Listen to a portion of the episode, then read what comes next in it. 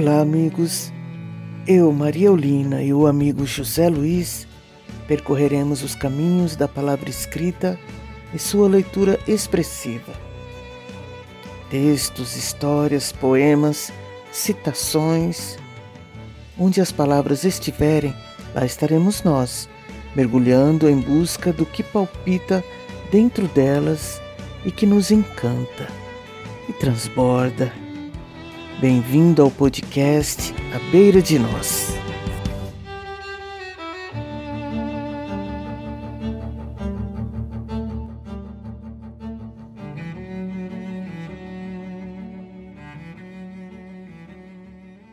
No episódio de hoje, o escolhido é Khalil Gibran, escritor libanês que escreveu O Profeta, seu livro mais conhecido e mais importante de toda sua obra com a participação especial de Silvia Regina de Lima, que nos honrará com sua voz, está no ar Khalil Gibran, o profeta, aqui, à beira de nós.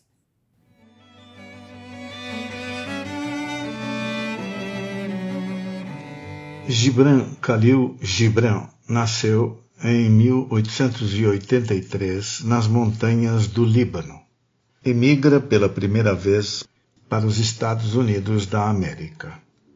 A partir daí, alterna seus estudos entre os Estados Unidos, Líbano e França. Aos 25 anos, escreve e pinta, atraindo a atenção do mundo árabe pela sua arte mística própria e pelo seu estilo novo de escrever. Nos Estados Unidos, vive sozinho e intensifica sua atividade literária, escrevendo quase exclusivamente em árabe. Mas, depois de oito anos, dedica-se à língua inglesa. Nesse período, aos 40 anos, publicou O Profeta, em 1923, entre outras obras. Esse livro, que o celebrizou, foi escrito e reescrito muitas vezes até chegar à publicação. Talvez ele o tenha esboçado aos 21 anos. A venda de seus livros e quadros o tornou um homem rico, principalmente pela popularização de O Profeta, que vendeu milhões de exemplares e está traduzido em quase todas as línguas do mundo. Doente de uma crise pulmonar, morreu aos 48 anos em Nova York. Seus restos mortais dormem numa colina em sua cidade natal, onde hoje há um museu em sua homenagem.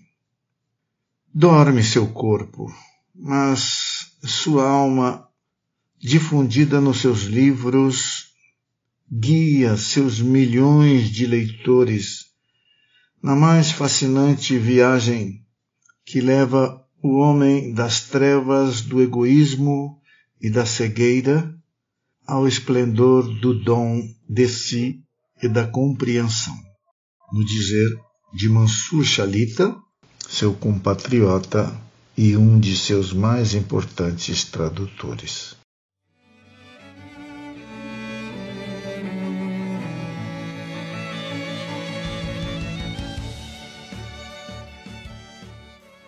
O livro tem uma estrutura muito simples.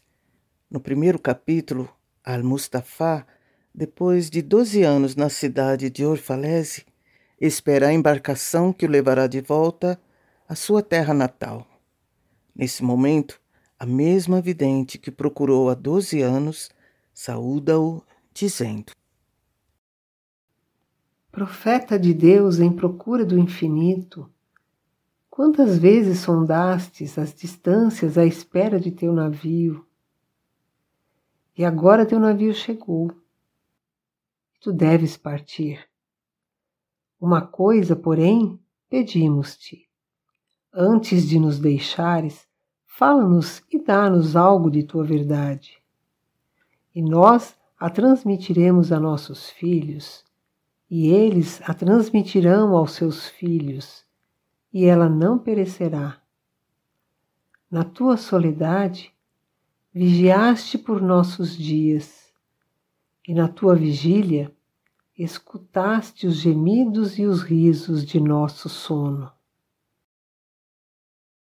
Vários pedidos são feitos e respondidos, como se lê nos capítulos seguintes. Leremos o que o profeta falou sobre três temas, mas há muitos outros relacionados a assuntos básicos da vida humana: o amor, o casamento, a liberdade, a amizade, a morte. Nossa leitura se guiará no sentido de recuperar a sonoridade das frases, do nosso jeito, simples e leigo. Acompanhe nossas entonações e modulações de voz. E uma mulher que carregava o filho nos braços disse: Fala-nos dos filhos. E ele disse: Vossos filhos não são vossos filhos. São os filhos e as filhas da ânsia da vida por si mesma. Vêm através de vós, mas não de vós. E embora vivam convosco, não vos pertencem. Podeis Otorgai-lhes vosso amor, mas não vossos pensamentos, porque eles têm seus próprios pensamentos. Podeis abrigar seus corpos, mas não suas almas, pois suas almas moram na mansão do amanhã, que vós não podeis visitar nem mesmo em sonho. Podeis esforçar-vos por ser como eles, mas não procureis fazê-los como vós, porque a vida não anda para trás e não se demora com os dias passados. Vós sois os arcos, dos quais vossos filhos são arremessados como flechas vivas. O arqueiro mira o alvo na senda do infinito e vos estica com toda a sua força para que suas flechas se projetem rápidas e para longe. Que vosso encurvamento na mão do arqueiro seja vossa alegria pois assim como ele ama a flecha que voa, ama também o arco que permanece estável. E um homem disse: Fala-nos do conhecimento de si próprio. E ele respondeu, dizendo: Vosso coração conhece em silêncio os segredos dos dias e das noites. Mas vossos ouvidos anseiam por ouvir o que vosso coração sabe. Desejais conhecer em palavras aquilo que sempre conhecestes em pensamento. Quereis tocar com os dedos o corpo nu de vossos sonhos.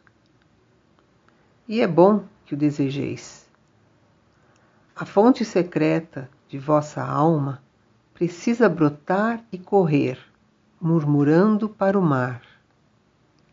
E o tesouro de vossas profundezas ilimitadas precisa revelar-se a vossos olhos. Mas não useis balanças para pesar vossos tesouros desconhecidos. E não procureis explorar as profundidades de vosso conhecimento com uma vara ou uma sonda. Porque o eu é um mar sem limites e sem medidas. Não digais, encontrei a verdade. Dizei de preferência, encontrei uma verdade. Não digais, encontrei o caminho da alma. Dizei de preferência, encontrei a alma andando em meu caminho. Porque a alma anda por todos os caminhos. A alma não marcha numa linha reta, nem cresce como caniço. A alma desabrocha, qual um lótus de inúmeras pétalas. Então uma mulher disse: Fala-nos da alegria e da tristeza. E ele respondeu: Vossa alegria é vossa tristeza desmascarada. E o mesmo poço que dá nascimento a vosso riso foi muitas vezes preenchido com vossas lágrimas. E como poderia não ser assim? Quanto mais profundamente a tristeza cavar suas garras em vosso ser, tanto mais alegria podereis conter. Não é a taça em que verteis vosso vinho, a mesma que foi queimada no torno do oleiro? E não é a lira que acaricia vossas almas, a própria madeira que foi entalhada a faca? Quando estiverdes alegres, olhai no fundo de vosso coração e achareis que o que vos deu tristeza é aquilo mesmo que vos está dando alegria. E quando estiverdes tristes, olhai novamente no vosso coração e vereis que, na verdade, Estás chorando por aquilo mesmo que constituiu vosso deleite. Alguns dentre vós dizeis: a alegria é maior que a tristeza. E outros dizem: não, a tristeza é maior. Eu, porém, vos digo que elas são inseparáveis vêm sempre juntas.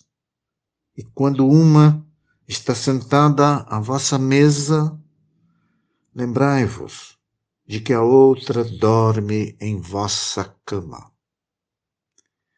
Em verdade, estáis suspensos como os pratos de uma balança entre vossa tristeza e vossa alegria. E somente quando estás vazios que estás em equilíbrio.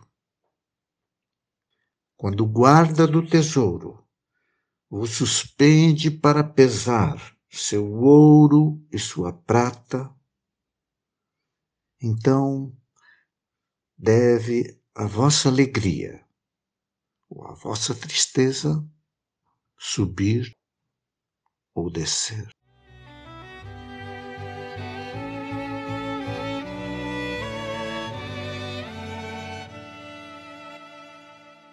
O último capítulo do livro, Despedida, é muito bonito, tocante, emotivo, buscando reproduzir em poucos minutos o clima da despedida e a riqueza da fala do profeta.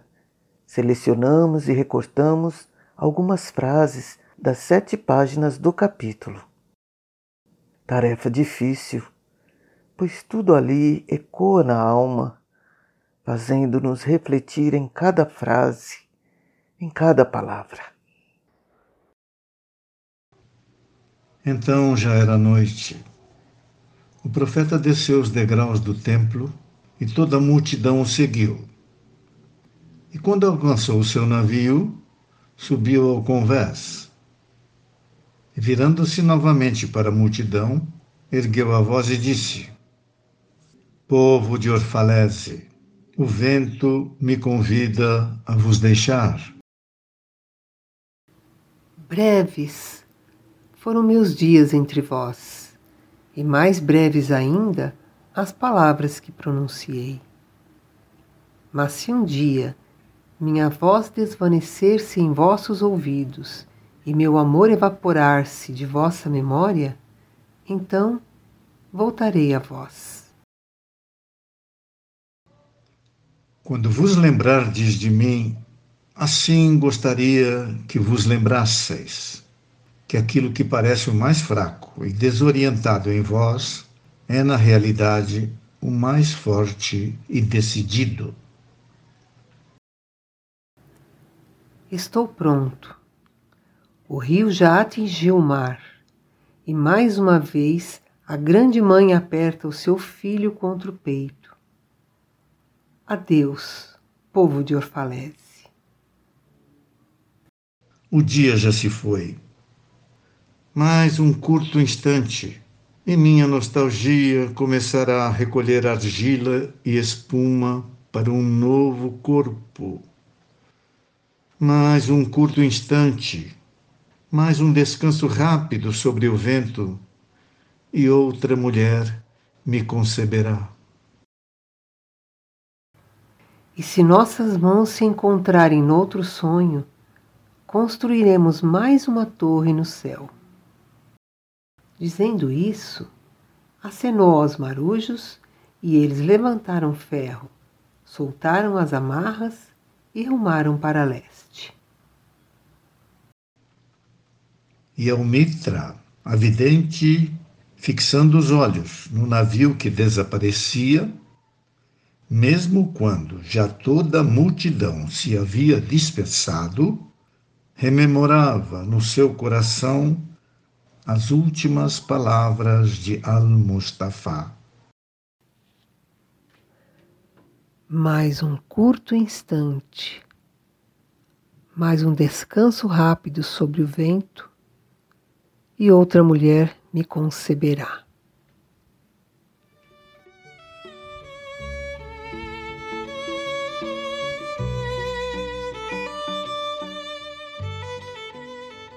Lemos nesse podcast apenas três dentre muitas respostas encerradas em O Profeta. Só três temas. Mas eh, temos certeza de que serão como convites a vocês para lerem todos os outros desse livro e os escritos de sua extensa obra. A quem for adquirir o Profeta, recomendamos a edição traduzida por Mansur Shalita, que, como seu conterrâneo, procura manter todos os valores da poesia de Khalil Gibran e seu elevado pensamento. Repetimos agora o convite que fizemos no primeiro episódio. Experimentem ler em voz alta um texto de sua preferência. Sintam as palavras, o encadeamento entre elas a melodia que se forma até o ponto final. Se possível, gravem o áudio da leitura e ouçam. Com certeza perceberão como é prazeroso esse exercício e quanto a leitura acrescenta ao sentido das ideias. Peçam a outras pessoas amigas para ouvirem seu áudio. Convidem-na para lerem em voz alta também, criando novas entonações, novos significados, novas possibilidades a cada leitura. Se quiserem compartilhar o resultado conosco, faça pelo e-mail do podcast, a beira de nós podcast, arroba gmail.com. No episódio 1, tivemos um ouvinte que, que nos brindou com o seu áudio de leitura em voz alta. Foi uma grande alegria. Os textos lidos aqui e outros comentários que não pudemos inserir por conta do pequeno espaço de tempo estão disponíveis em nosso e-mail ou na nossa página do Facebook, à beira de nós. O link de acesso estará na descrição do episódio. E por hoje é só, amigos. Foi um prazer compartilhar nosso deslumbramento com vocês como nós, permitam-se transbordar. Até o próximo episódio. Cuidem-se.